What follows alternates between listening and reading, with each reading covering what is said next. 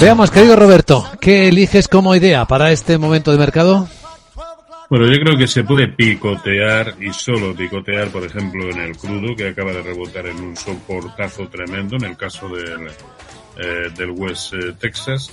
Estaría muy pendiente, eh, de momento, sin tomar posiciones, estaría muy pendiente de la pérdida de los 3.900 en el SP500, que yo creo que abriría la, la veda para, para los cortos eh, no solamente en el SP500, sino en prácticamente todos aquellos índices que están también en resistencias importantes y el resto pues procuraría estar alejado del, del mercado.